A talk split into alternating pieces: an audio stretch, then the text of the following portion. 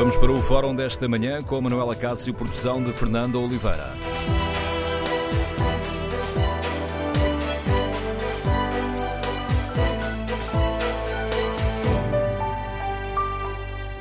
Bom dia. No Fórum TSF de hoje vamos debater o aumento da tensão entre o governo do PS e os eh, parceiros de esquerda e queremos ouvir a sua opinião. Está preocupado com estes desentendimentos que têm marcado a relação do governo com o Bloco de Esquerda, o Partido Comunista Português e o Partido Ecologista aos Verdes? O Presidente da República, que já disse que convoca eleições se o orçamento não passar, faz bem alertar para os riscos de uma crise política? Queremos, no Fórum TSF, ouvir a sua opinião. Estaremos mesmo a caminho de uma crise? Número de telefone do Fórum 808-202-173. 808-202-173. Se preferir o debate online, tem à disposição o Facebook da TSF e a página da TSF na internet. Pode escrever a sua opinião. Ao longo deste fórum, iremos uh, espreitar e ler aqui alguns desses uh, contributos.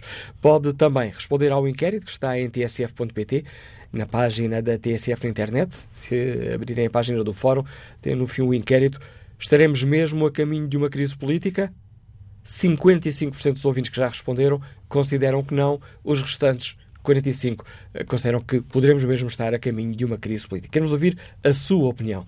Nas últimas semanas têm-se multiplicado os focos de conflito entre os eh, partidos que apoiam o governo. Jónimo Sousa já este fim de semana veio rejeitar publicamente aquilo que chamou a pressão inaceitável do Primeiro-Ministro e do Presidente da República para que o orçamento passe. Ontem, nas jornadas parlamentares do PS, Carlos César deixou um aviso claro ao PCP e ao Bloco. Ou são responsáveis ou regressam a um regime de isolamento e a uma falta de influência na política portuguesa. Pouco depois, António Costa afirmou que a geringonça está no coração dos portugueses, mas o governo não vai sacrificar a boa, a boa governação ao eleitoralismo. E o dia ficou ainda marcado pelas palavras do Presidente da República.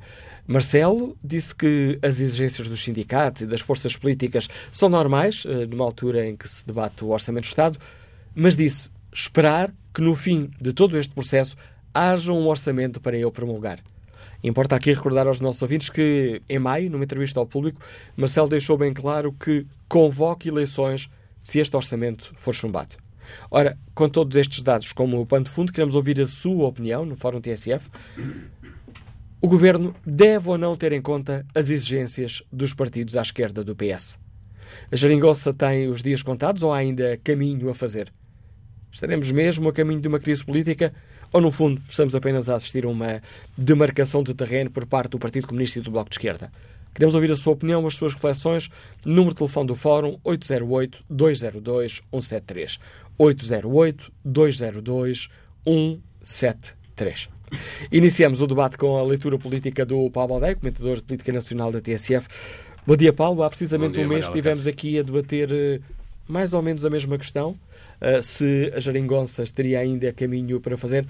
Um mês depois, estamos no mesmo ponto ou a situação está mais complicada? Eh, eu diria que estamos um pontinho acima, mas não é muito, muito diferente do que era há um mês. Eh, a expectativa é de que, no caso do Bloco de Esquerda, eu acho que, é diferente a relação entre o Partido Comunista e o PS e o Bloco de Esquerda e o PS, eh, designadamente no que diz respeito ao Orçamento de Estado. Eu acho que, no fim, o Bloco de Esquerda acabará sempre por aprovar o, Orçamento de Estado. Não haverá pelo Bloco de Esquerda nenhuma crise política. Pelo PCP eu já tenho dúvidas. Não só porque não é apenas o, o, o próximo Orçamento de Estado que preocupa o Partido Comunista, eh, é, diria até muito mais, as questões laborais. Eh, esta da progressão das carreiras dos professores tem duplo sentido, mexe com o orçamento, mas acima de tudo mexe também com, com a dignidade do, do, dos professores e acima de tudo a questão da legislação laboral que o Governo apoiou, aprovou em, em concertação social e que o PCP está absolutamente contra. E se nós nos recordarmos, o PCP há muito, muito já há dois, três anos, que anda a dizer que é preciso reverter algumas das medidas que foram aprovadas durante a Troika no que diz respeito ao à legislação laboral. E, na verdade, nós eh, falamos muitas vezes da força que o PCP tem sobre os sindicatos, uh, esquecemos uh, a força que os sindicatos têm dentro do PCP. E esse é que é o problema na relação com, com, do PCP com o Partido Socialista.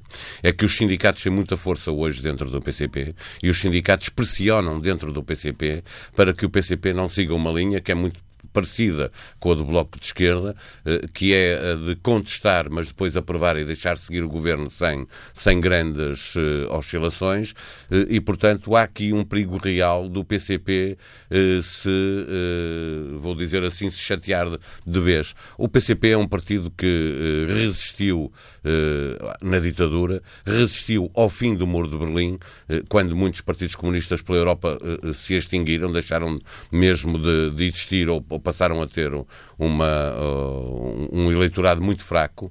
O PCP resistiu a tudo isso e conseguiu, já muito depois de, de, da democracia estar consolidada, do muro de Berlim ter caído, chegar a uma posição uh, de apoiar um governo. Mas, na verdade, o PCP resiste uh, e não deixará que o, o governo do Partido Socialista aprove o orçamento que quer, altere a legislação laboral como bem entende e veremos como aí poderemos ter problemas maiores na relação do Partido Comunista com o Partido Socialista do que propriamente no Orçamento de Estado para 2019.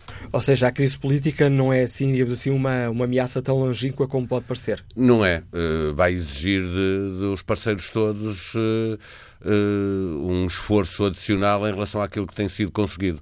António Costa gosta de dizer que cada orçamento é mais fácil de fazer porque se acumula a experiência das negociações anteriores.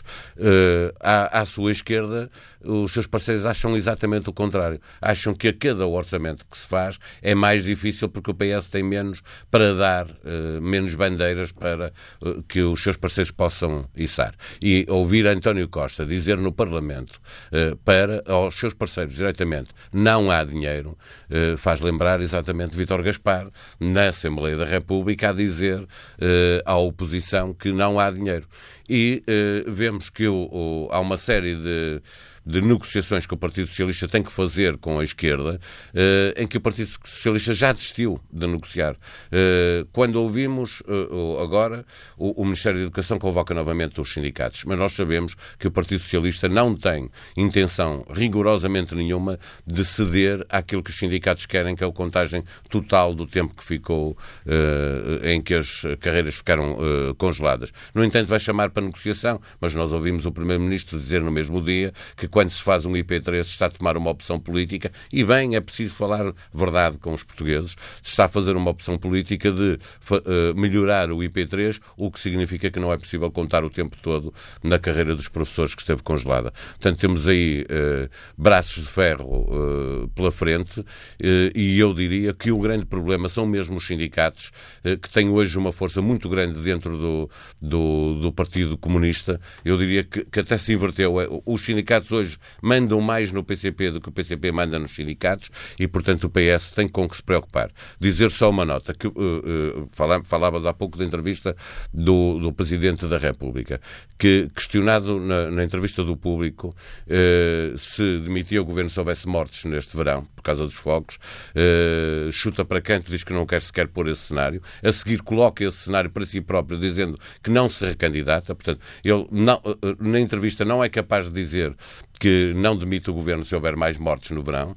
Uh, o, o, o primeiro-ministro António Costa diz numa entrevista ao Diário de Notícias que não se demite se houver mais mortes no verão, mas que se demite se o orçamento não for aprovado, porque isso significa que uh, a geringonça morreu. O, o, Presidente da República diz que demite o governo. Depois, na semana a seguir, no Expresso, uh, dá uma nota a dizer que demite o governo se, porque percebeu que não podia dizer aquilo.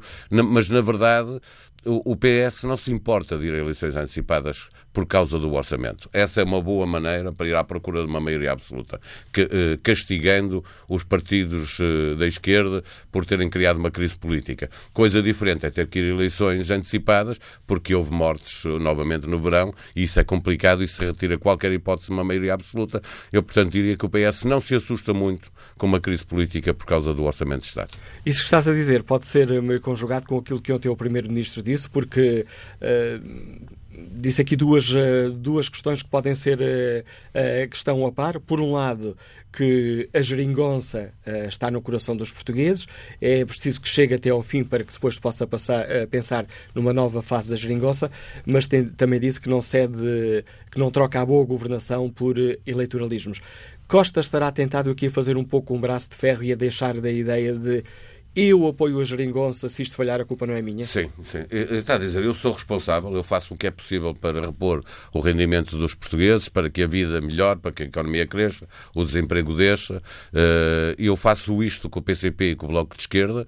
Eh, eh, se não fizer mais, porque eles não deixam, porque eles não aprovam o orçamento, é a razão para cair o governo, pelo Presidente da República e pelo próprio Primeiro-Ministro, o que António Costa está já a preparar o eleitorado é eu, eu, eu Partido Socialista, eh, nós somos responsáveis, eh, eh, o PCP e o Bloco não são, porque, estando já em, em pré-campanha eleitoral, exigem ao Governo aquilo que o Governo não pode dar. Esta é a mensagem que António Costa quer desde já começar a passar para poder aprovar o orçamento de acordo com aquilo que são as pretensões do Partido Socialista, do Governo do Partido Socialista, com os acordos que fez, obviamente, com, com a Europa e que tem o seu Ministro das Finanças como Presidente do Eurogrupo, portanto não pode de todo dar o mau exemplo de fazer outra vez derrapar o, o déficit e de pôr lá a despesa fixa que depois não há, uh, não há como pagar.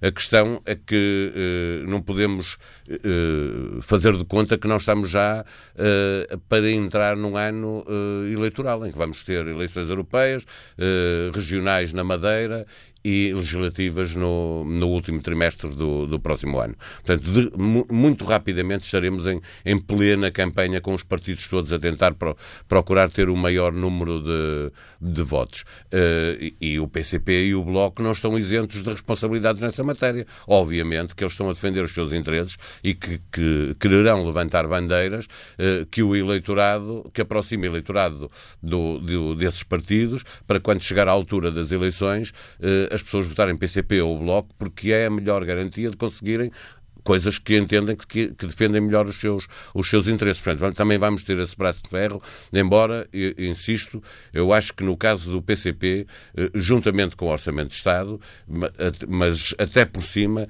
as questões da legislação laboral são aquelas que mais preocupam o PCP e os sindicatos que são afetos ao PCP. E que vão debate no Parlamento já na próxima sexta-feira. Pode ser um ver, bom momento para... É um bom momento para avaliar... Uh, o, como é que o, o, o, Partido Socialista e o governo do, do, PS estão disponíveis para aceitar algumas das coisas que propõe o PCP eh, e é ouvir a última entrevista de Vieira da Silva aqui na TSF para perceber que essa e perceber o que é que o PCP e o Bloco dizem de alguns ministros. Obviamente que gostam um pouco de, do Ministro das Finanças porque é ele que, que prende tudo, mas depois gostam eh, pouco do, do Ministro da Educação e do Ministro da da saúde por questões óbvias, são as áreas uh, da função pública onde há mais conflitos e onde há mais greves e onde há mais problemas para resolver, mas logo a seguir o ministro que o PCP e o Bloco de Esquerda menos gostam é um ministro que é claramente de esquerda neste governo, que é Vera da Silva, que é quem tem exatamente a pasta de, das questões laborais.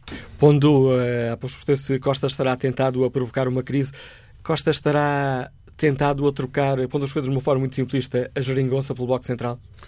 Uh, acho difícil. Uh, acho difícil que ele queira isso. Uh, o Bloco Central é mesmo uma daquelas matérias é tão difícil de, de impor dentro dos, de cada um dos partidos que é uma solução governativa que eu diria, oh, oh, oh, visto hoje, é mais difícil ter um bloco central do que ter uma geringonça, não é? Se nós voltássemos a mas 2015, pode, a geringonça pode, era uma coisa impossível. Desculpa, exatamente, mas ah. depois houve ali, não houve um acordo, houve um ponto de entendimento. Não um bloco não, central, mas um entendimento isso central. Pode existir, deixamos um entendimento central, existiu entre António Guterres e Marcelo Rebelo de Sousa.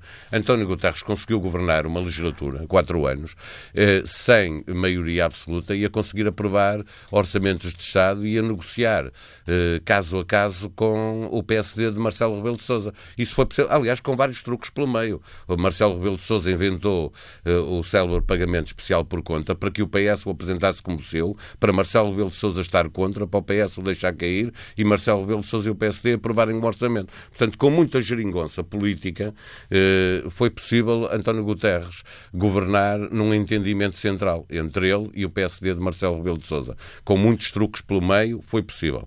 Uh, isso acho mais provável que um entendimento do Bloco Central como aquele que existiu uh, no tempo de, antes de, de Cavaco Silva e que governou durante um ano e tal, quase dois.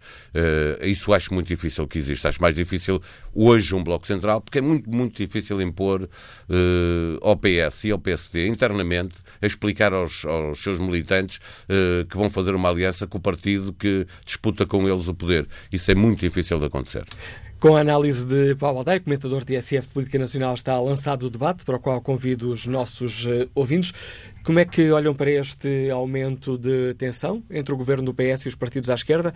Olham com preocupação? Consideram que é um facto normal, agora que uh, estamos já na, na reta final da legislatura e com os partidos a pensar em eleições? Que avaliação fazem? Estaremos mesmo a caminho de uma crise política? Existe esse risco? Número de telefone do Fórum 808-202-173. 808-202-173. E Marcelo Rebelo de Sousa, faz bem em alertar para as consequências de uma crise política ou está, e utilizando aqui as palavras eh, de Jerónimo de Souza, eh, está a fazer uma intromissão, uma, uma pressão inaceitável sobre os eh, partidos para aprovarem o orçamento. Queremos ouvir a opinião dos nossos ouvintes. Na página da TSF na internet, perguntamos no inquérito que fazemos se estaremos mesmo a caminho de uma crise política. 54% dos ouvintes considera que não, os restantes consideram que sim. Como é que o engenheiro civil Manuel Couto, que está em Coimbra, olha para, esta, para a nossa situação política? Bom dia. Muito bom dia, Manuel Cássio, bom dia ao Fórum, bom dia aos ouvintes. Ora, eh, eu se calhar tal como uh, um bom número de portugueses uh, não olha para essa, para essa, para esse espectro como sendo uma crise e vou-lhe explicar porquê. Estamos a viver uma situação eh, de embuste político, porque o que António Costa diz e, o que, e a, prática política é diferente. Ele diz, ele tem repetido a dizer que não, não há problema nenhum, está tudo maravilha, e, e felizmente temos, temos tido o Presidente da República a servir de algum travão a esse otimismo exagerado e, e, por outro lado, também a referir sempre que o, o, os progressos que a economia tem feito devem-se também ao, ao, ao, anterior governo, esse sim que fez um esforço incrível e exigiu dos portugueses um esforço incrível para baixar o déficit de 11% para 3%, mas o que é facto é que não vivemos uh, no mar de rosas. Nós temos, nós estamos a viver uma situação política uh, com, com, essa aparente uh, clima de, de, otimismo exagerado da parte da economia e, e sempre que António Costa fala dilo, mas quando olhamos para o estado da saúde, o estado da educação, o estado da administração interna e aquilo que se passou o ano passado, verificamos que há uma, uma falência do Estado por falta de investimento e esse, essa falta de investimento tem sido reiterada. De maneira que eu acho que é preferível vivermos uma situação real do que esta do embuste eh, de políticos que dizem uma coisa, fazem outra, e com, com este acordo da esquerda. Uh, o Manel Cássio está com certeza atento àquilo que disse há bocado uh, António Vagão Félix sobre as 30, a redução das 35, das 40 para 35 horas, uh, em que a esquerda só está preocupada com os trabalhadores do Estado, aqueles que têm contrato, contrato eu não sei o, o termo, mas eh, digamos que nem todos têm, estão vinculados ao Estado e, e a, a, própria esquerda acha bem que os funcionários do Estado tenham direito à redução, os outros que têm uh, um contrato uh, a termo, têm um termo qualquer, uh, na redução das 40 para as 35, já está implícito uma redução de, de vencimento. Portanto, são, os, são os trabalhadores é com contrato individual de trabalho, era o termo que o, que o Manuel Couto estava exatamente. à procura. É, muito obrigado, muito obrigado. Portanto, veja a injustiça. Eh, depois, estamos habituados também a ver uma esquerda que vive bem, eh, vive bem com o dinheiro dos outros, vive bem com o dinheiro. Se a economia florescer, faz exigências imediatas para todos os trabalhadores, é bom que toda a gente viva melhor e tudo isso. Agora, não é bom é que haja partidos que estão no governo e que só se preocupam com a despesa. Nunca se preocupam com uh, o equilíbrio das despesas, o equilíbrio da, da, da, economia e haver um equilíbrio entre a receita e a despesa, mas também haver alguma preocupação com a receita.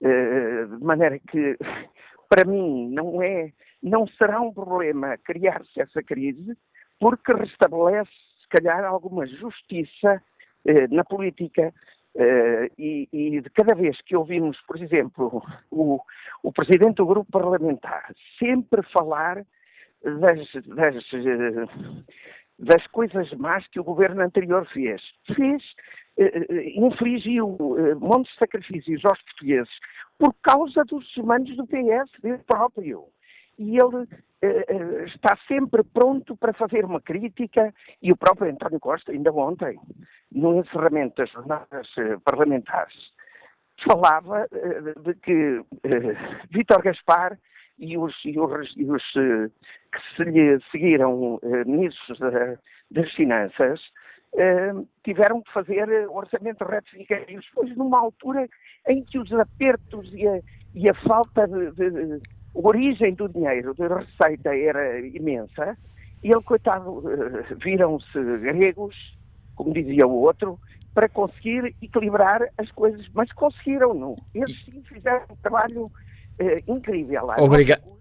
Agradeço o seu contributo, Manuel Couto. Já estamos aqui a desviar do essencial da questão que hoje, que hoje debatemos. Agradeço o seu contributo, deu-nos logo na, no, no da sua intervenção a sua opinião. E António José Miranda uh, escreve no, no debate online que é óbvio, com a retirada de cena de Passos Coelho, que era o cimento aglutinador da geringonça, as divergências insanáveis entre o PS e a esquerda radical teriam de vir ao de cima.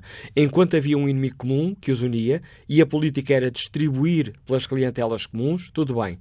Agora que há que governar a sério. O mínimo denominador comum é alcançado com os partidos do arco da governação, nomeadamente com o PST da Rio. Queremos ouvir a sua opinião sobre este aumento de tensão entre o Partido Socialista e os uh, parceiros uh, que apoiam o governo à esquerda. Estaremos mais perto de uma crise política? É uma ameaça, é uma ameaça real? Está preocupado com a situação? Número de telefone do Fórum 808-202-173. 808-202-173. Que opinião tem Francisco Ribeiro, que é profissional de saúde e nos escuta no Seixal? Bom dia. Bom dia, Manuela Cássio. Bom dia a todo o auditório a todos os ouvintes. Eu, por acaso, não acompanhei o fórum desde o início, portanto, não apanhei a primeira parte do, do comentário do vosso convidado, portanto, peço desculpa se retirar alguma coisa que ele disse. Uh, em relação, portanto, começando pela última pergunta que o, que o Manuel Acácio acabou de fazer, se uh, há um risco de, crise política.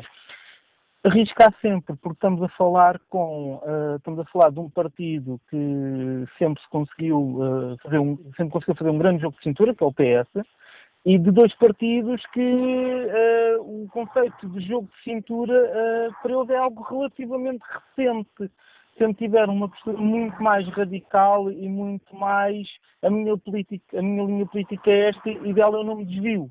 Portanto, o adaptar-se agora às condições, às circunstâncias, é algo que é um bocadinho mais difícil.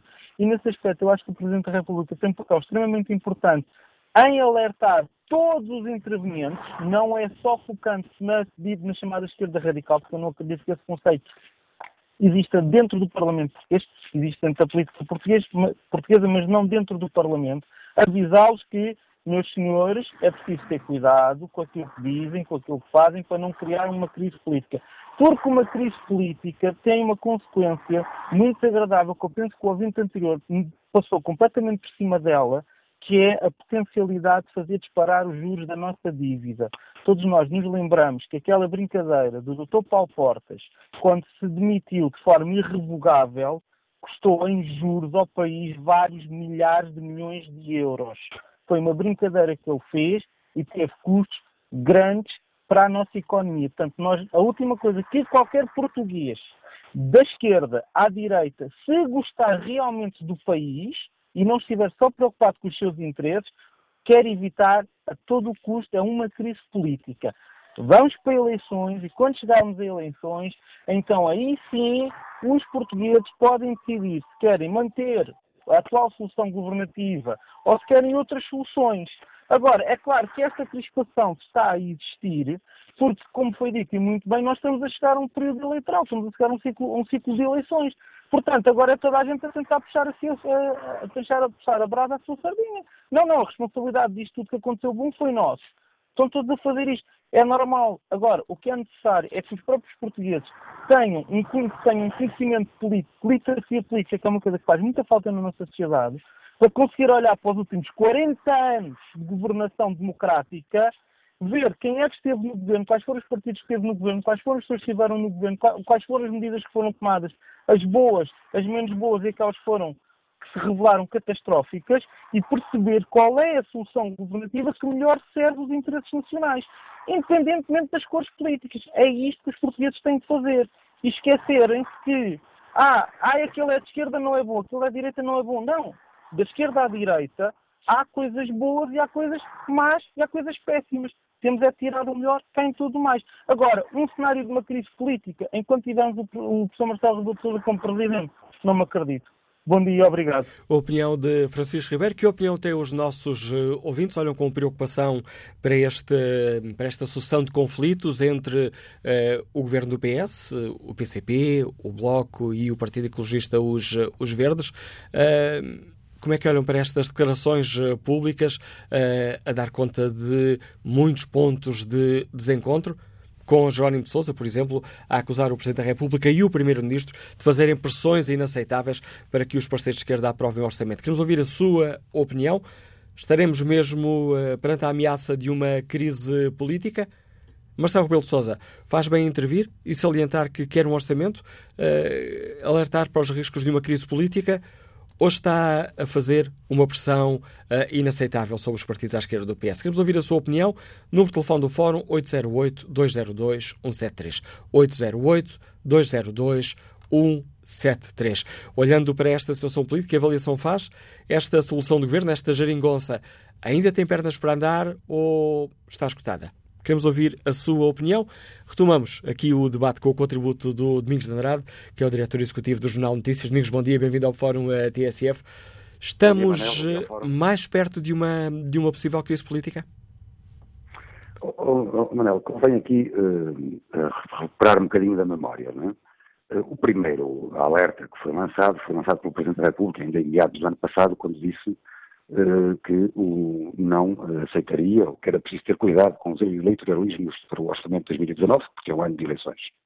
E depois disso tivemos dois momentos, eh, que são duas entrevistas curiosamente coincidentes quase no tempo. Uma do Presidente da República, sendo muito claro, dizendo não há orçamento, há eleições, e uma semana depois uh, o Primeiro-Ministro dizendo não, não me passa pela cabeça, enfim, não estou a citar, mas não me passa pela cabeça que, que esta solução governativa não vá até ao fim da legislatura. E, portanto, este, este era o cenário que nós tínhamos até há três meses.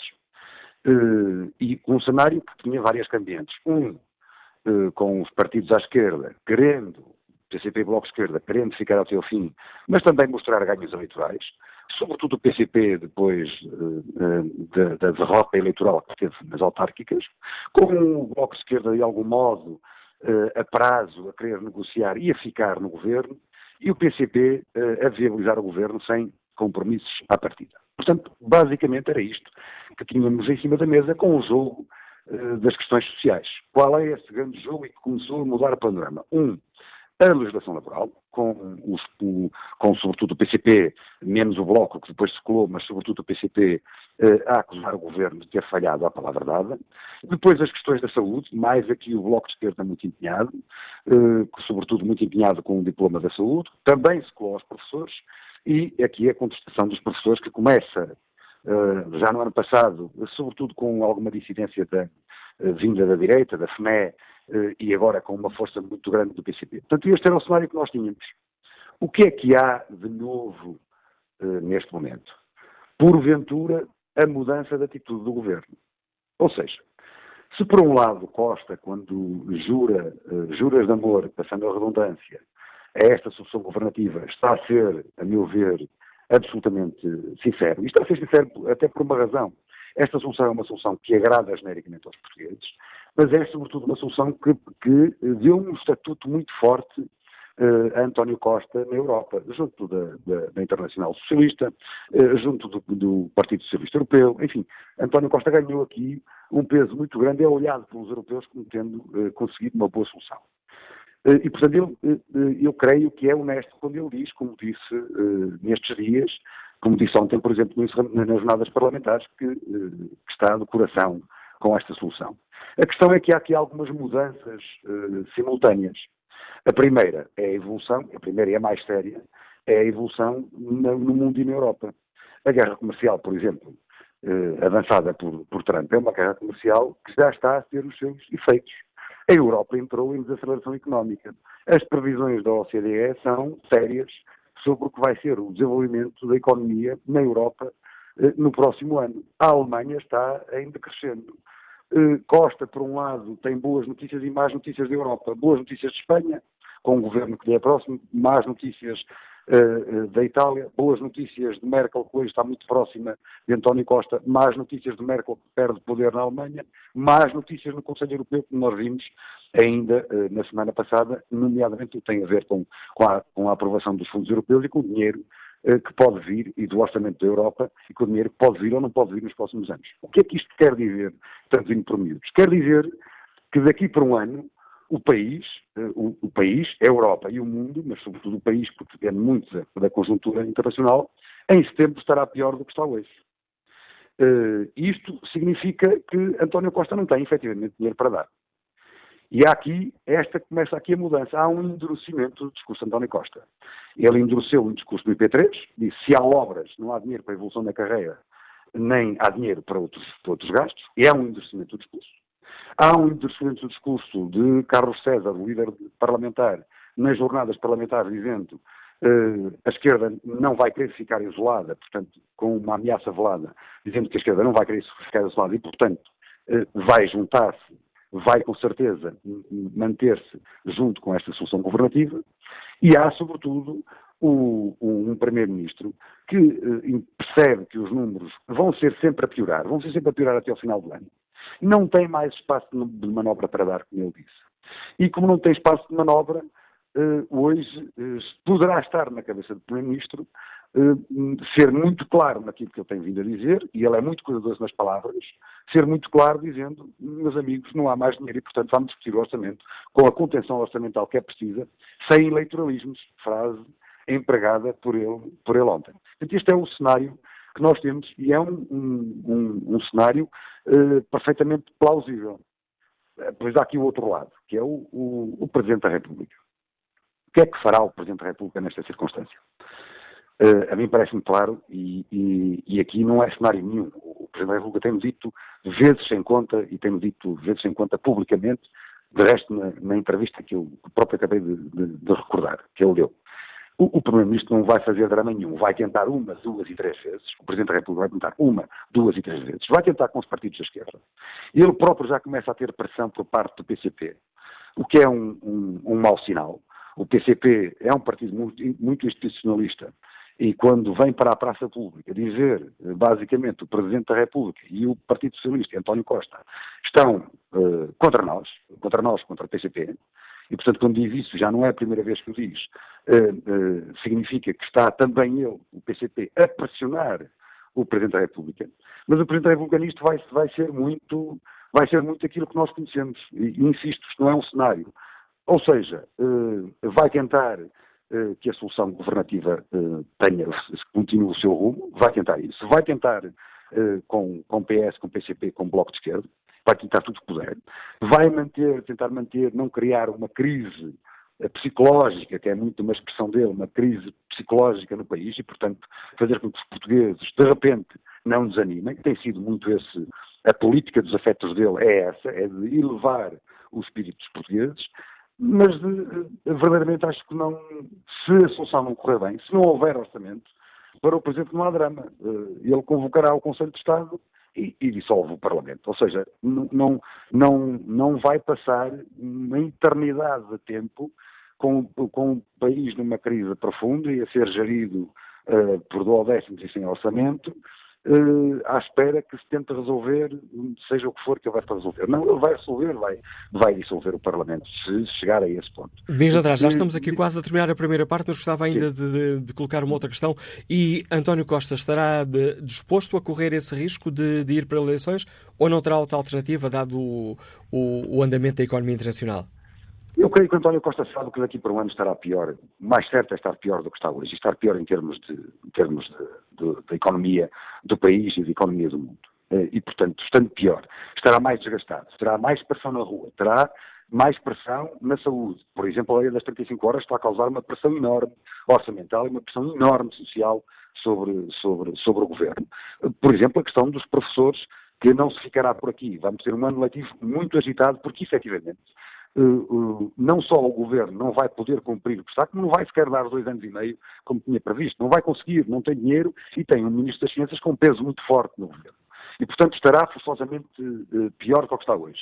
António Costa o que vai tentar fazer é fazer o que ele está a começar a fazer, que é passar as culpas para uma eventual quebra de compromisso para a esquerda, dizendo a esquerda não percebeu e queria ser eleitoralista numa altura em que nós temos de ser cuidadosos, eu fui claro no que disse ontem, nas jornadas parlamentares, e tentará fazer uma outra coisa que já começou a fazer, que é cada vez mais juntar-se ao Presidente da República e aproveitar uh, a boa maré do Presidente da República.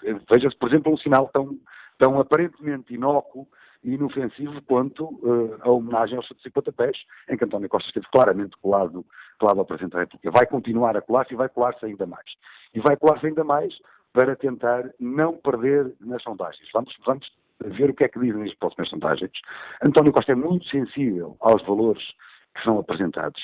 Uh, perdeu nas últimas alguns pontos e, portanto, isso uh, a ele aflige, mas, sobretudo, ele percebe que ou leva esta solução até ao fim e leva esta solução até ao fim com um compromisso uh, da esquerda, e, e, isso é bom para ele do ponto de vista interno e externo também, mas aí a esquerda está a sacrificar-se, o resto da esquerda, ou provoca eleições e tenta uh, chegar ao governo com uma maioria uh, confortável na, nas, nas, próximas eleições. Resta aqui um outro pormenor, uh, que não é um pormenor, que é o PST. Rui Rio, apesar de ter dois acordos firmados com o governo, tem vindo lentamente, não é a praia de Rui Rio. Rui Rio não, não, não se sente confortável a fazer, a fazer este, esta pressão que ele tem vindo a fazer. Mas, na verdade, ele tem paulatinamente vindo a fazer pressão nas 35 horas, nos professores, em pontos que têm sido essenciais, o Rui Rio começa a seguir a agenda mediática.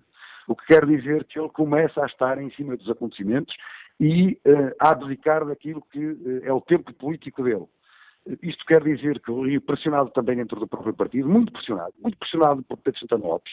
Pedro Santana Lopes pode não levar a lado nenhum a intenção de criar um partido, enfim, nós já sabemos que ele anda há muitos anos por aí e, e, e todos conhecemos quais são uh, as afirmações e as, e as, consequências das afirmações de Pedro Santana Lopes, mas é uma pressão. O facto de dizer que pode criar um partido obriga Rui Rio a pressionar, a, ser, a estar em cima do governo, como ele começa a estar agora de forma diferente e não apenas à espera dos seus, dos, dos, seus grandes documentos para preparar as próximas eleições legislativas. E é com a análise do Domingos Andrade, diretor executivo do Jornal de Notícias, que terminamos a primeira parte do Fórum TSF. Retomaremos esta análise já a seguir ao Noticiário das 11 e com muito mais espaço reservado à opinião dos nossos ouvintes.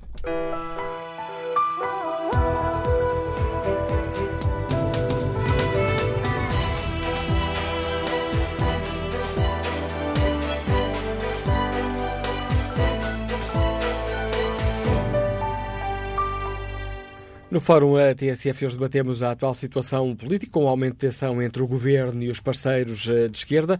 Perguntamos aos nossos ouvintes se consideram que esta solução política, a geringonça, está esgotada ou ainda tem pernas eh, para andar. Estão preocupados com estes desentendimentos públicos entre uh, o governo do PS, o Bloco de Esquerda, o Partido Comunista Português e o Partido Ecologista aos Verdes? Estaremos mesmo mais perto de uma crise política? Ainda ontem o Presidente da República, que já tinha dito que se o orçamento for chumbado, eh, convoca eleições, mas ainda ontem o Presidente da República afirmou, voltou a alertar para os riscos de uma crise política. Queremos ouvir a opinião dos nossos eh, ouvintes.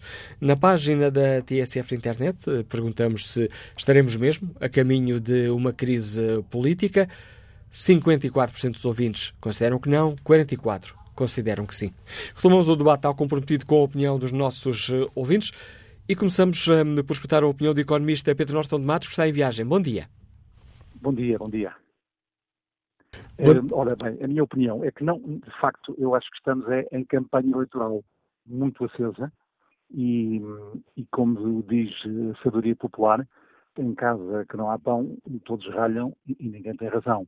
Ou seja, é, é uma questão de campanha eleitoral e eh, numa altura em que deixou de, há menos Bruno de Carvalho, há menos futebol, uh, e então eu creio que as notícias uh, acabam por inundar uh, os, os, ouvintes e os, nas televisões os telespectadores com este tema da, da, da eventual crise política. Eu creio que é fundamentalmente um posicionamento um, dos diferentes partidos para a corrida eleitoral, Uh, acho que o PS está numa posição uh, que, no fundo, uh, de, de, pivô, porque eu estou em crer que os portugueses não tão cedo não darão uma maioria absoluta a nenhum partido, e, portanto, o PS vai poder, ou à esquerda ou à direita, fazer as suas alianças. Eu lembro-me que em Espanha, diria mal comparado, porque não tem a ver com a dimensão dos partidos, mas um partido pequeno, como era o partido do Sr. Pujol, na Catalunha, durante anos e anos foi o fiel da balança. Eu acho que nesse aspecto, com a sagacidade de, de António Costa uh, e do PS, o PS pode perfeitamente, uh, ou à esquerda ou à direita, ir fazendo as suas alianças uh, para governar. Parece-me também que, em termos da geringonça e da lógica da geringonça, o Partido Comunista, partido muito organizado, ideologicamente muito consistente, taticamente entrou neste, neste processo da, da, da, da geringonça, uh, claramente com um objetivo, e como se viu, uh, na altura, se não tem acontecido, tinha havido a privatização, por exemplo, dos transportes a nível nacional, quer da TAP, quer da CP, quer dos transportes coletivos do Porto, etc. E o, o PCP sabe que tem aqui uma arma sindical que os transportes podem parar um país. E o que temos vindo a assistir nos últimos meses, depois das autárquicas, é? em que houve um susto para o PCP e para o próprio Bloco de Esquerda, então começou a haver, portanto, não é por acaso, uh, parece tudo uh, que é por acaso, mas está tudo consertado, uh, começaram a aparecer greves em todos os setores da, da economia. e, portanto, eu creio que isto, infelizmente, é mais do mesmo.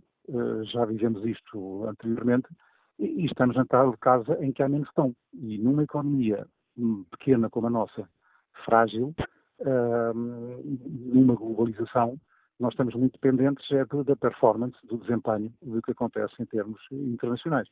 E, portanto, olha, o que eu posso aqui referir, isso daria outro programa, é que eu não percebo muitas vezes que a tónica seja dada sempre em crescimento, e eu acho que, eu como economista, volto a dizer que acho que não estamos, uh, no discurso dos economistas, dos políticos, dos comentadores, falamos de uma economia que não é do século XXI.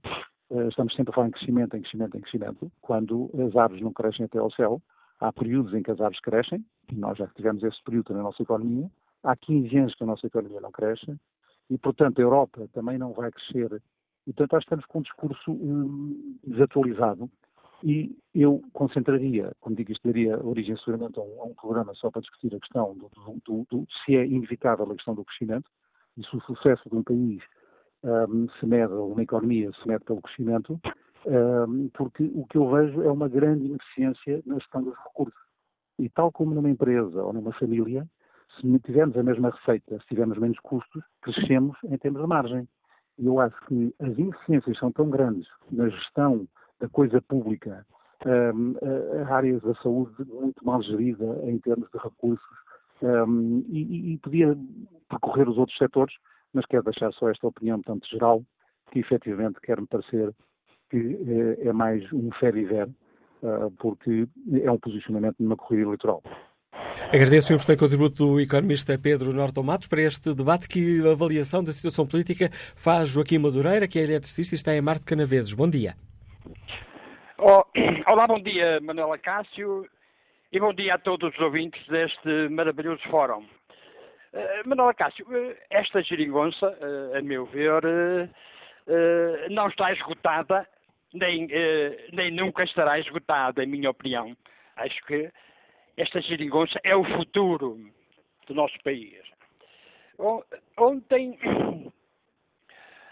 ontem ao ouvir o, o, líder do meu partido, António Costa, nas jornadas parlamentares em Évora, fiquei com a sensação e a, alegria no meu coração de que uh, a geringonça, esta, esta geringonça que eu, que eu qualifico de bela geringonça, uh, está forte e coesa. Está para lavar e durar, como se diz em linguagem popular, uh, para durante muitos e muitos anos. Muitas e muitas legislaturas. Assim eu espero e desejo para bem de todos os portugueses e para o desenvolvimento uh, e embelezamento do nosso país. Eu também sou um grande defensor das, eh, destas, eh, desta tese das duas alternativas, uma à direita e outra à esquerda.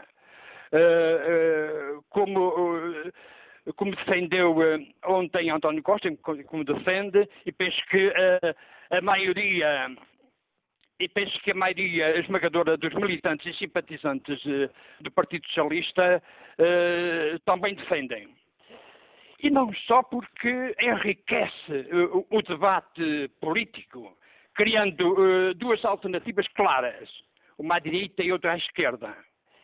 E, sobretudo, porque o, o Bloco Central tem outro grande inconveniente, pois é propício à corrupção. Como estamos a ver com mais este caso da tutti, do, do, do Tutti Frutti. Uh, bom dia, Manuela Cássio, muito obrigado. Contributo de Joaquim Madureira. Espreita aqui o debate eh, online.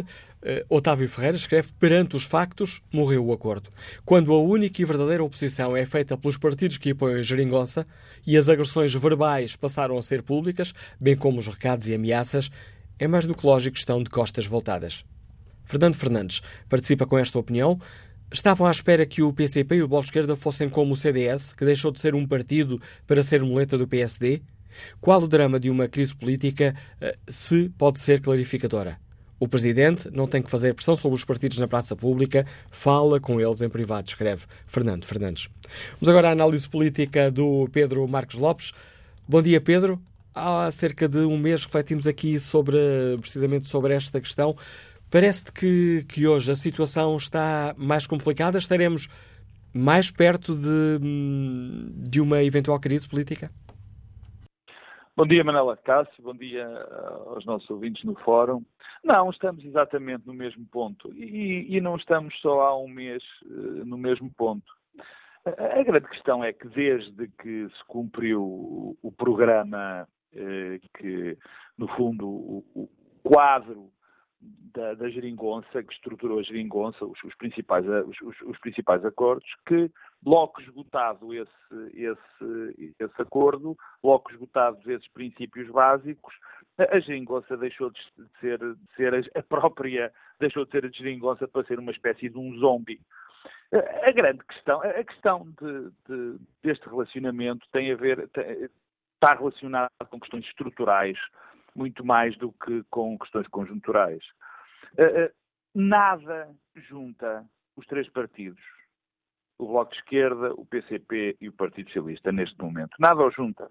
O que os juntou foi uma vontade de afastar o, o PSD do poder, mais, mais concretamente Passos Coelho, foi uma, uma percepção de que a situação económica ia melhorar e, portanto, havia uma grande possibilidade do próximo, deste ciclo eh, governativo ser muito favorável a quem estivesse no governo e, e, portanto, e depois, obviamente, também um conjunto pequeno de convicções comuns que tinham a ver com a reposição dos rendimentos. E bem, Findo esse, findo esse quadro, a, a geringonça acabou.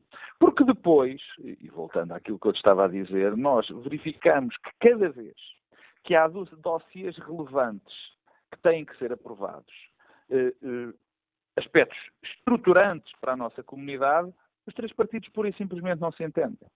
Eh, nós já sabemos isto, temos isso claramente na questão da legislação laboral, temos isso, apesar de não ser estruturante, mas temos isso na questão dos professores, mas temos noutros assuntos.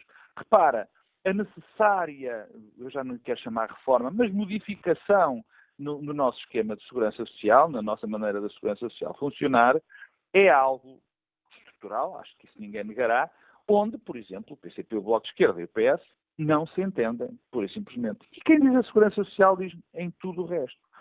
Portanto, o que nós estamos a viver é uma espécie de compasso de espera até ao próximo ato eleitoral. Porque, de facto, o governo, como não pode fazer as mudanças, porque não tem o apoio do Bloco de Esquerda e do PCP, as mudanças que acha necessárias, porque o Bloco de Esquerda e o PCP não, não, não concordam, eh, eh, vai gerindo, é uma espécie de um governo de gestão, pouco mais que um governo de gestão, até às próximas eleições.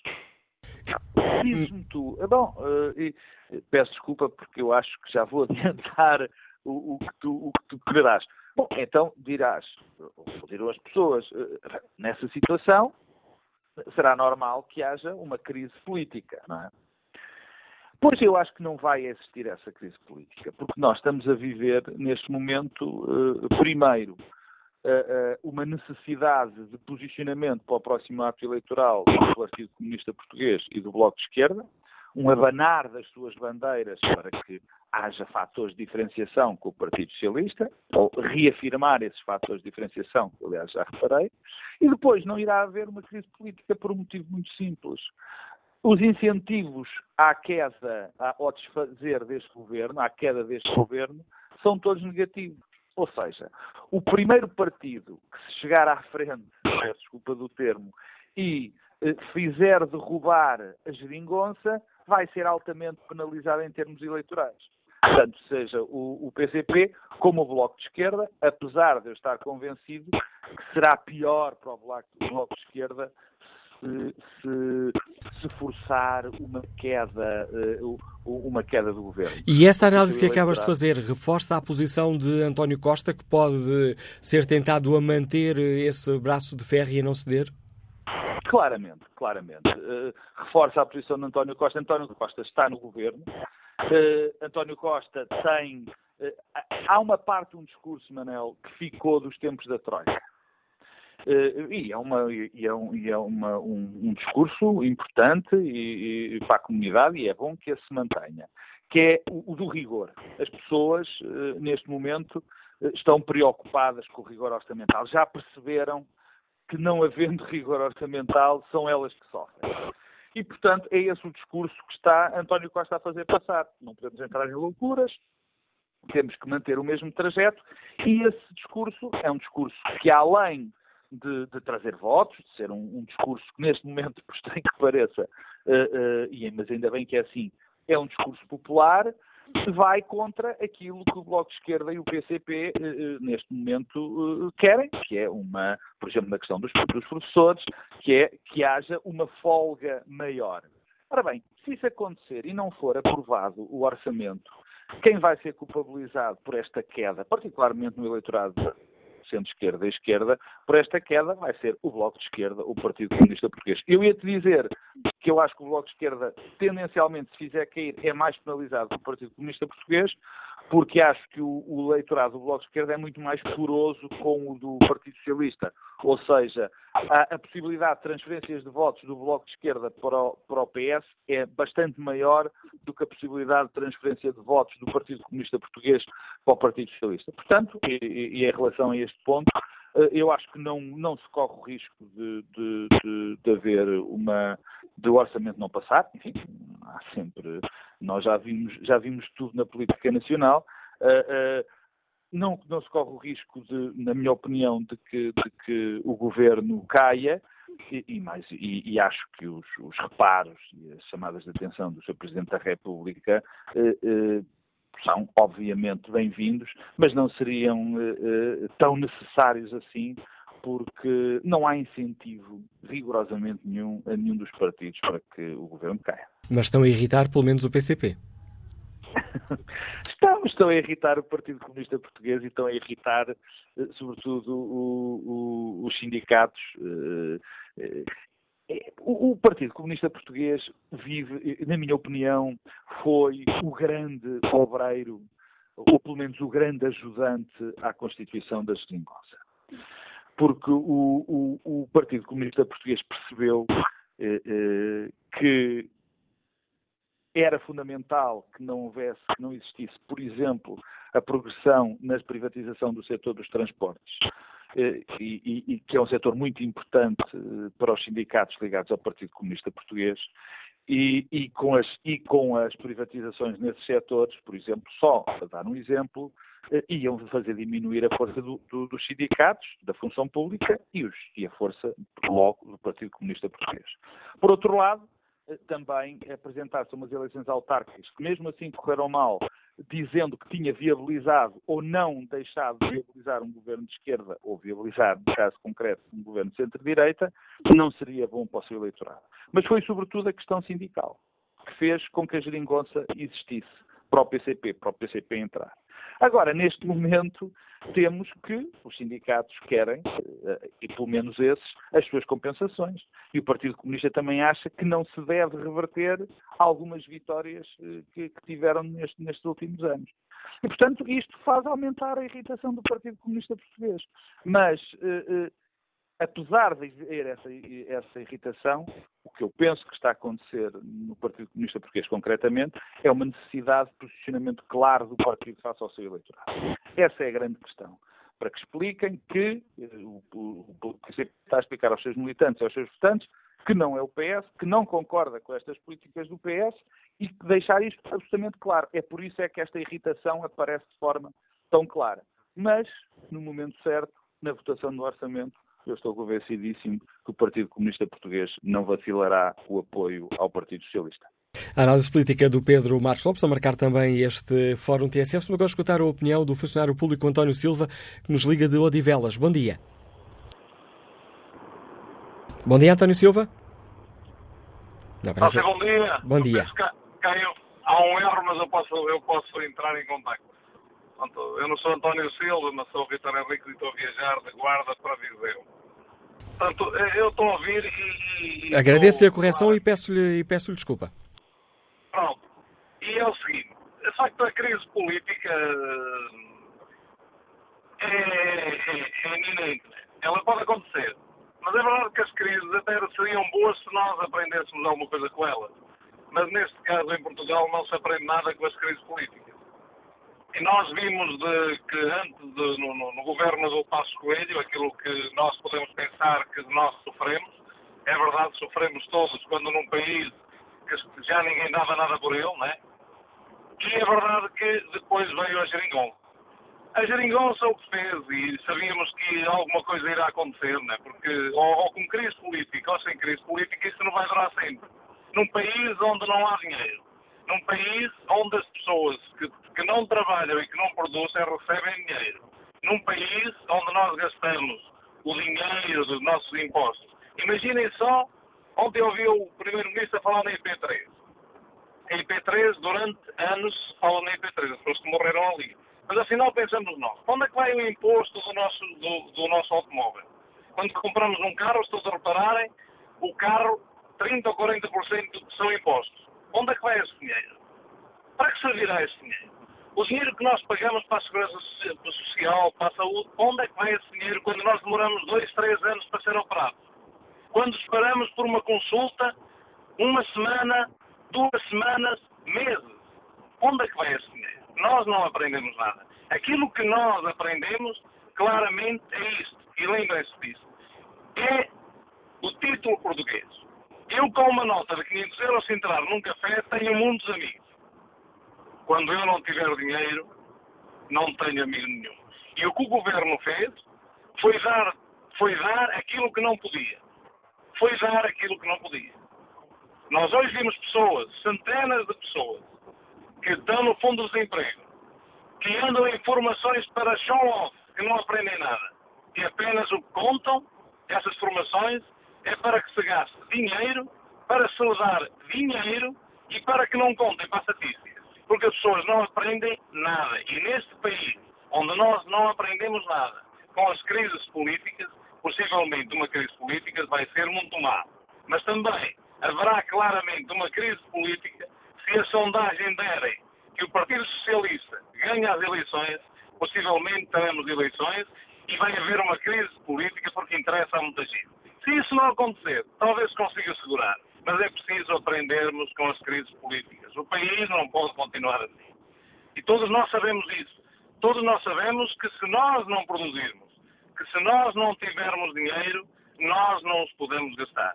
Vejam os incêndios. Eu venho a viajar da Guarda para Viseu. Na A25 existem marcos que dizem P, Estrada de Portugal. Se todos olharmos para os lados, nós vimos os marcos. Até lá, o que é que nós vimos? Gestas, silvas, ervas. É aquilo que nós vimos. Porque nós não aprendemos nada. Aquilo que nós aprendemos com os incêndios e com as pessoas que morreram, infelizmente naqueles incêndios de outubro e de, de, e de, de julho, o que nós aprendemos foi aproveitamento político.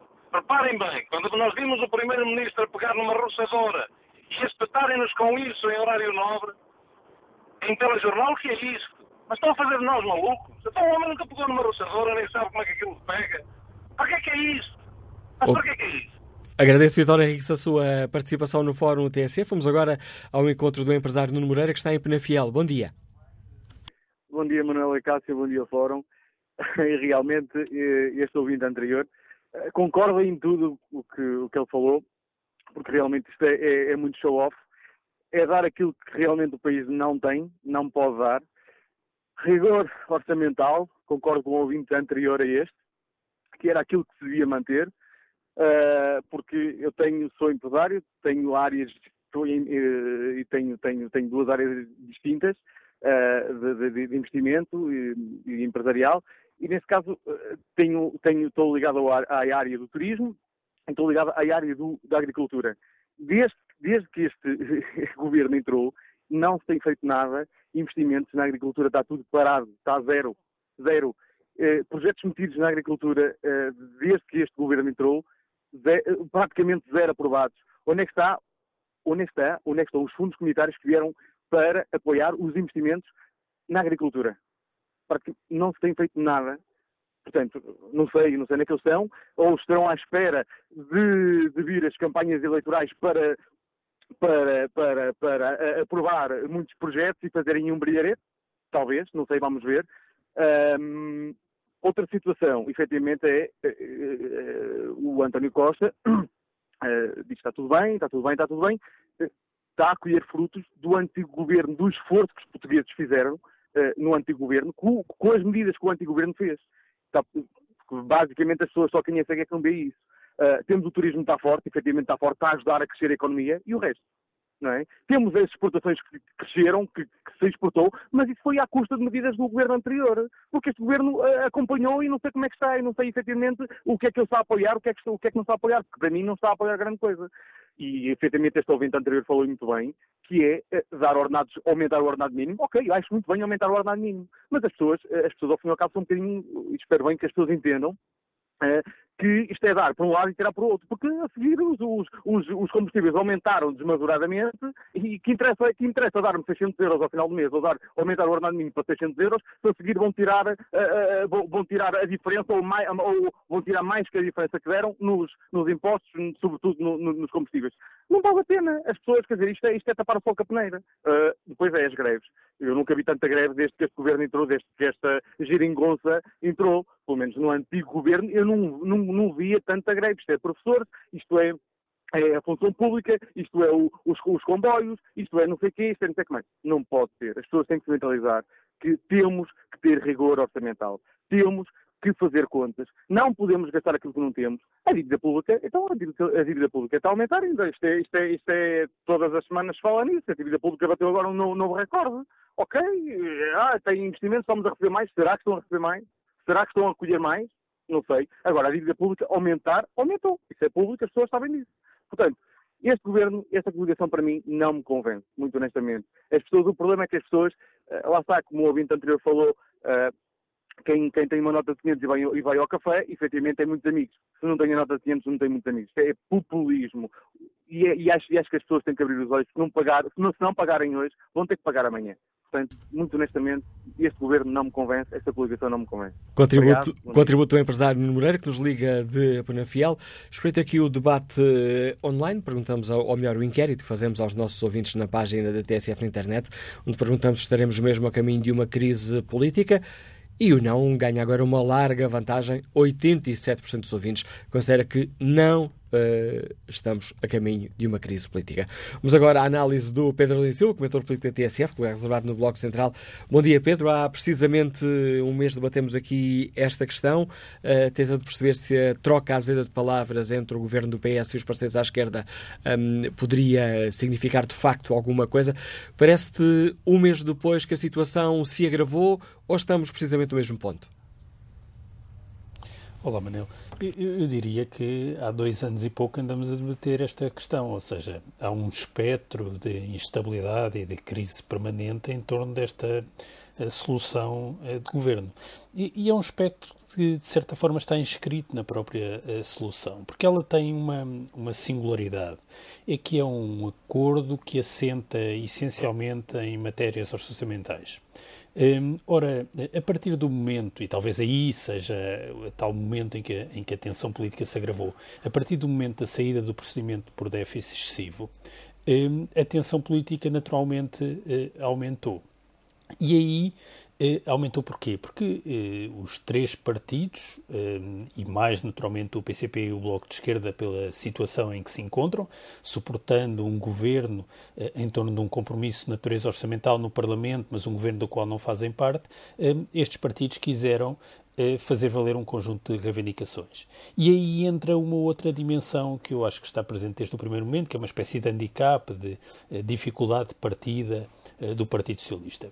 É, é, que o Partido Socialista tinha uma marca estragada, uma marca negativa, que era a, eh, a sua capacidade na gestão das contas públicas. Ora, o que é que nós temos hoje? Uh, um Partido Socialista que quer uh, surgir e, e, e, aparecer como o partido que é capaz de gerir as contas públicas bem, da consolidação orçamental, e, dois partidos que querem fazer valer as suas reivindicações e as suas bandeiras. E, de certa forma, até às eleições é isso que vamos uh, assistir. Uh, mas, mas, isto tem também um lado positivo, porque um, passa a existir uma certa divisão do trabalho político. Porque o Partido Socialista, aliás, um pouco à imagem do que acontece com com o PSD, por serem partidos de governo, não são partidos que respondem a nichos eleitorais, são partidos que têm como preocupação uma ideia de responsabilidade, que naturalmente é diferente, porque têm perspectivas diferentes daquilo que é adequado ser feito uh, no país, mas tem essa preocupação, enquanto o PCP e o Bloco de Esquerda são partidos, uh, eu não diria partidos de classe só, mas partidos que respondem a, a, nichos eleitorais particulares. e, portanto, temos aqui esta tensão permanente, e eu diria que, aliás, não vem mal ao mundo dessa tensão, não fora acontecer uma de duas coisas. Uma crise política que precipitaria eleições e essa crise política, ao precipitar eleições, inviabilizaria que depois das eleições voltasse a haver uma geringonça ainda com novos contornos. Quer dizer, a geringonça só é viável no pós-eleições se a legislatura chegar até ao fim. Ou eh, eh, eh, alternativamente, quer dizer, ou, ou, tínhamos uma crise política, ou então, de facto, aqui uma tentação eleitoralista em que se teria um desequilíbrio das contas públicas na, na, discussão do orçamento para 2019. Sinceramente, eu acho que nenhum destes cenários vai acontecer. Nós vamos ter um processo negocial, como tivemos outro, outros anteriores, e no fim teremos um, um orçamento. E, e isto tem uma vantagem, é que os partidos vão chegar às eleições como sendo distintos, isto é, o, os três partidos que, que formam a geringonça. Qual é o problema que eu antevejo? É que depois das eleições, havendo uma maioria parlamentar de novo dos partidos à esquerda, é preciso eh, criar uma plataforma política comum. Eh, e essa plataforma política já não pode ser eh, apenas, como foi na fase inicial desta legislatura, o negativo da governação da direita, para utilizar a expressão do Primeiro-Ministro ontem. Ou seja, é preciso uma outra governação que tenha uma marca programática comum, um cimento comum, que permita formar essa, essa maioria. E isso é o que está eh, por fazer e é o que não se tem visto e que, de certa forma, se traduz na manifestação dos problemas políticos, eu diria, cotidianos que temos vivenciado. Mas é sustentável esta estratégia por parte, sobretudo, do Bloco de Esquerda e do PCP de termos um, protestos públicos, declarações públicas de desagrado e depois chegar ao momento da verdade e votar em favor do orçamento? É sustentável, por exemplo, para o PCP dizer, como diz Jerónimo de Sousa, acabou o mito, não é possível aqui fazer a quadratura do círculo e depois aprovar um orçamento que faz essa quadratura do círculo? Repara, é, é porque é de natureza das negociações e do, do, do, compromisso. Eu julgo que é uma coisa que nós temos de aprender e é um processo mesmo de aprendizagem. Porque nós temos um sistema eleitoral uh, e um sistema parlamentar de natureza proporcional para não gerar maiorias absolutas de um só partido. Eh, ora, isso implica que os partidos tenham capacidade de negociação eh, e uma capacidade de negociação que implica preservar a sua identidade eh, inicial. Porque, quer dizer, nós não podemos, por um lado, apelar ao compromisso e, por outro, esperar que os partidos percam a sua identidade, independentemente agora do juízo substantivo e de valor que possamos fazer sobre a posição que o PSD, o CDS, o PCP, o Bloco de Esquerda, o PS têm sobre cada uma das matérias essenciais nas políticas públicas. Mas eh, não vem mal ao mundo, eu acho que é um sinal de maturidade democrática, os partidos terem uma identidade própria, mas saberem que o compromisso é também um objetivo. E isso implica ceder, fazer cedências, mas não abdicar daquilo que é a sua posição de partida. Quer dizer, nós não, espere, não devemos esperar que o PCP deixe de defender o fim da caducidade na contratação coletiva. Eh, mas isso não deve impedir do, país, no Parlamento, encontrar soluções para a contratação coletiva. E, e, e julgo que isso é que é, se esta legislatura chegar ao fim, depois de termos tido uma legislatura que também terminou com um governo de coligação, que foi a primeira vez em democracia portuguesa, e portanto nós poderemos ter duas legislaturas seguidas, uma com um governo de coligação e um governo uh, suportado numa maioria parlamentar, uh, a chegarem até ao fim isso, independentemente da divergência programática, que eu acho que é salutar e necessária, e aliás tem um efeito de revigorar a relação dos portugueses com as instituições e com a democracia, é em si um ganho para o país. E nisso também nos diferencia eh, de outros países europeus e faz parte, no fundo, é como se eh, finalmente eh, o comportamento dos partidos portugueses ficasse alinhado com a natureza eh, do próprio regime e a forma como ele foi desenhado. Ehm, se isso implica os partidos terem estes momentos de tensão pré-eleitoral, eu, julgo que as pessoas todas compreendem exatamente o que é que está em causa. Se no fim for possível encontrar algum tipo de equilíbrio entre as posições e um equilíbrio que reflita também, para utilizar uma expressão cara ao PCP, a, correlação de forças, isto é, o peso relativo de cada um dos partidos, tudo bem. Hum, eu acho que os portugueses percebem que o CDS é diferente do PSD, que o PSD é diferente do PS, que o PS é diferente do Bloco de Esquerda e que o Bloco de Esquerda é diferente do PCP. Um, e não esperam que os partidos diluam a sua identidade. Pelo contrário, uh, os portugueses têm posições bem diferentes sobre cada um dos aspectos um, e votam de acordo com essas posições e, portanto, haver espaço de representação é também positivo. E, portanto, eu não vejo mal nenhum uh, nesta tensão e, no, e acho que também não vale a pena uh, exagerar no drama. O que é preciso é que também os eleitores tenham capacidade de pressionar os partidos para, de certa forma, derrubarem muros, isto é, terem capacidade, preservando a sua identidade, encontrar pontos de convergência. Isso é verdade à direita e é verdade à esquerda. Análise do Pedro da Silva, comentador político da TSF, escutamos-lo semanalmente no Bloco Central, em debate com o Pedro Marcos Lopes. Vamos agora ao encontro de João Santos, comerciante, está no Porto. Bom dia. Bom dia, João Santos. João Santos? Não, não parece sim, estar. Bom dia. Bom dia, agora sim. Tá. Bom dia. É, bom dia ao Fórum e obrigado por eh, ter dado esta oportunidade. Bem, isto nós já sabemos que os partidos e, e particularmente o governo estão em campanha eleitoral. É?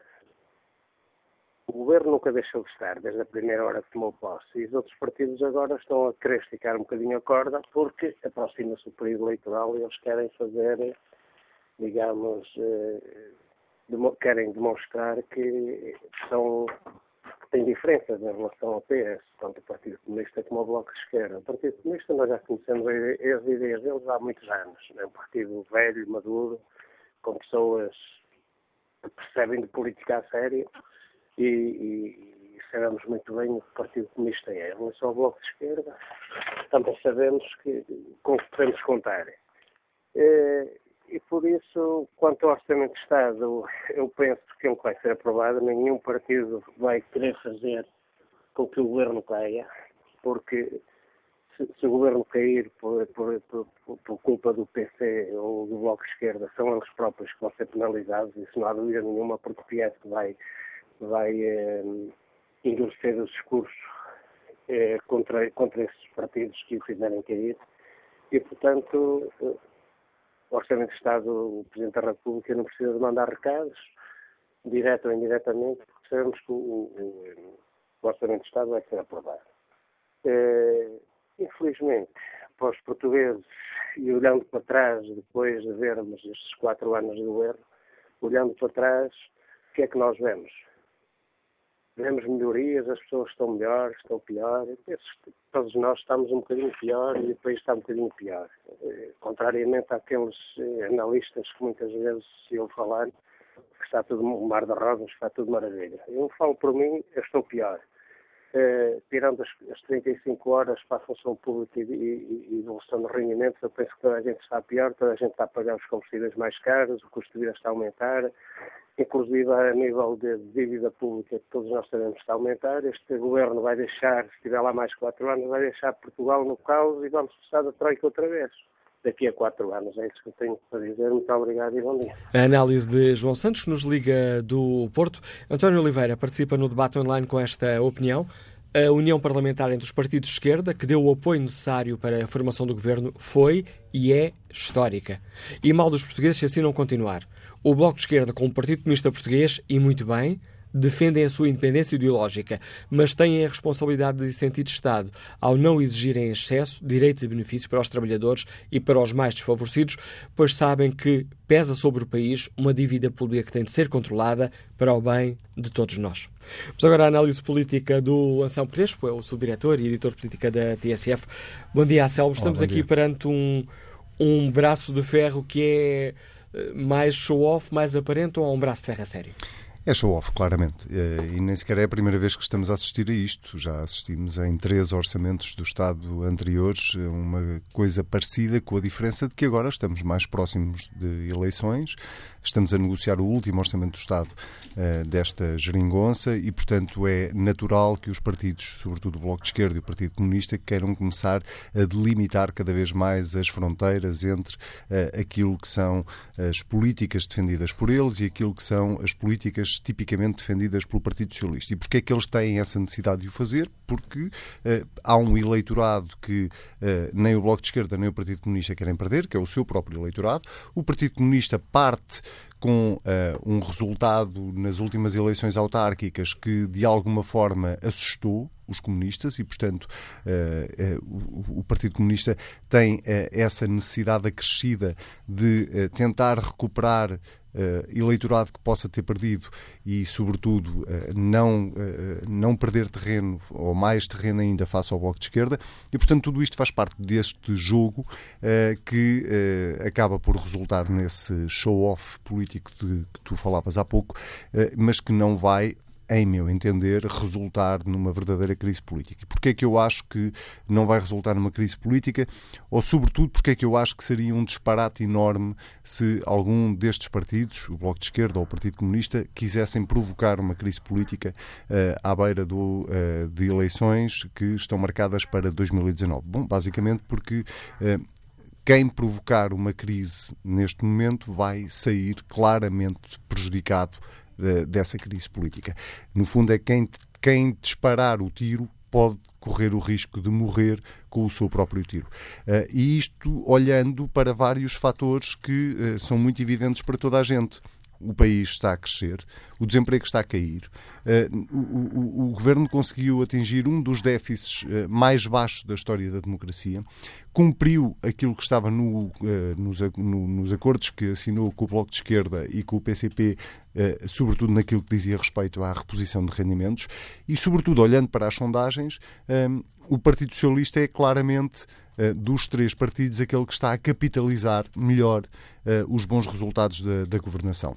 E, portanto, quem provocar uma crise política neste quadro uh, em que o país está, uh, provavelmente vai ser penalizado depois nas urnas pelos eleitores porque ninguém vai compreender que uh, o Bloco de Esquerda ou o Partido Comunista uh, provoquem uma crise política quando estamos a um ano de eleições, obrigando o país a ir a eleições mais cedo, uh, impedindo o país de ter um orçamento de Estado que eventualmente entre em vigor no dia 1 de janeiro, como era suposto, e, portanto, não há a, a meu ver, pelo menos, não há razão uh, suficientemente forte para se provocar essa crise política.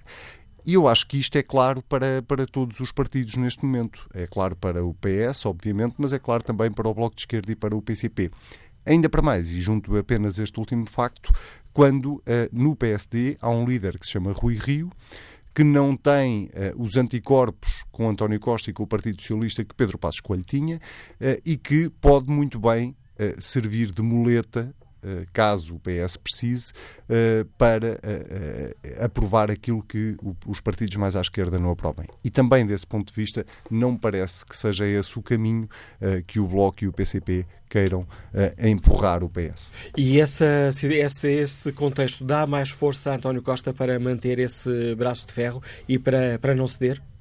Dá mais força, sobretudo porque lhe dá mais opções. Uh, António Costa tem hoje muito mais opções do que aquelas que tinha provavelmente há um ano ou há dois anos, uh, não só pelos resultados que tem, por aquilo que vai aparecendo nas sondagens, mas também porque o PSD de facto virou uma página uh, e de alguma forma reaproximou-se do centro e reaproximando-se do centro tenta puxar também o Partido Socialista mais para o centro e, portanto, eh, António Costa tem, neste caso, literalmente a faca e o queijo na mão.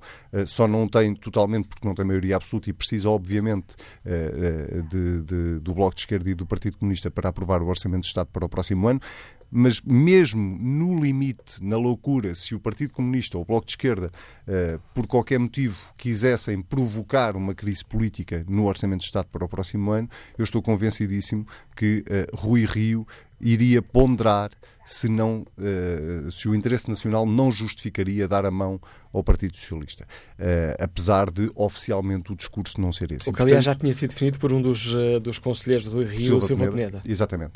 e que Rui Rio depois veio, de alguma forma, esvaziar, porque, obviamente, não pode deixar de fazer o discurso que fez. enfim, já, já é estranho que um dos homens mais próximos de Rui Rio e um, e um homem que foi uma escolha de Rui Rio venha publicamente dizer o que diz, não porque não o possa pensar, ele pode obviamente pensá-lo, mas porque isso vincula naturalmente o partido e Silva Peneda não anda na política há dois dias, como Rui Rio também não anda na política há dois dias, mas pronto, dito isto, uh, uh, Rui Rio é, é, é, o líder que uh, valoriza muito o chamado interesse nacional e, portanto, não me espantaria que perante um cenário de crise política ele ponderasse a, a, a, apoiar o governo com uma aprovação do Orçamento de Estado para o próximo ano.